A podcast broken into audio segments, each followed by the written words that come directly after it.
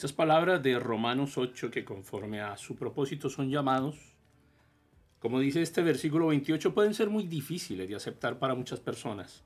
Ahora los llamados no son solamente los que han recibido una invitación, sino también los que la han aceptado, experimentando un nacimiento espiritual y conocen por experiencia, por experiencia propia, el amor de Dios.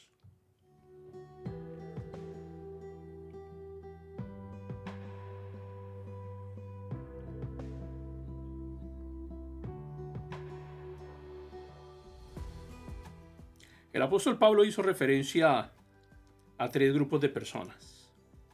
Y creemos que son los tres grupos que se encuentran en el mundo en la actualidad. Pablo lo describió en su primera carta a los Corintios, en el capítulo 1, versículos 23 y 24, donde dice, nosotros predicamos a Cristo crucificado para los judíos, es ciertamente ofensivo, y a los no judíos les parece una locura. En cambio, para los llamados, tanto judíos como griegos, Cristo es el poder y la sabiduría de Dios.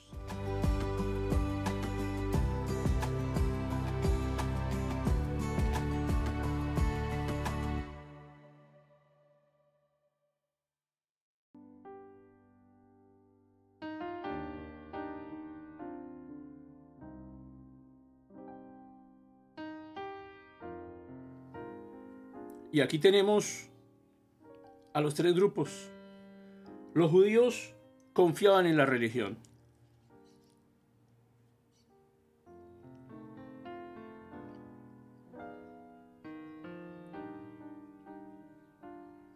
En los ritos y en el ritualismo.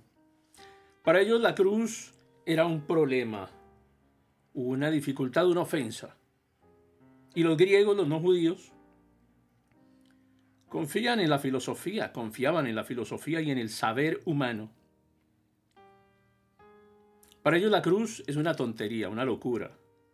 Pero los llamados, ellos forman un grupo diferente que provenía de entre los judíos y de entre los griegos o gentiles, elegidos no en base a su religión o su sabiduría. Dios los había llamado y ellos habían aceptado la invitación y para ellos la cruz era el poder de Dios para salvación.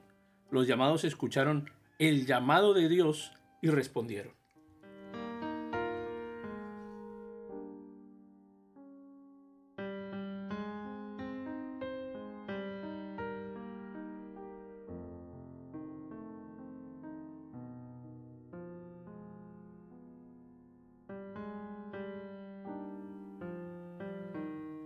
Es como que si alguien quiere formar parte de la iglesia y se le preguntara, ¿cómo te salvaste?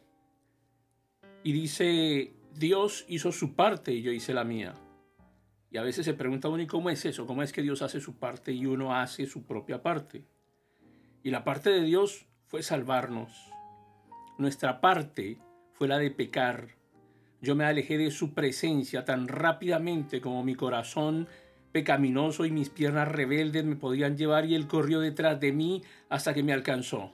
Y esa es la manera en que somos salvos, esa es la manera como usted también va a ser salvo, así es como ocurre.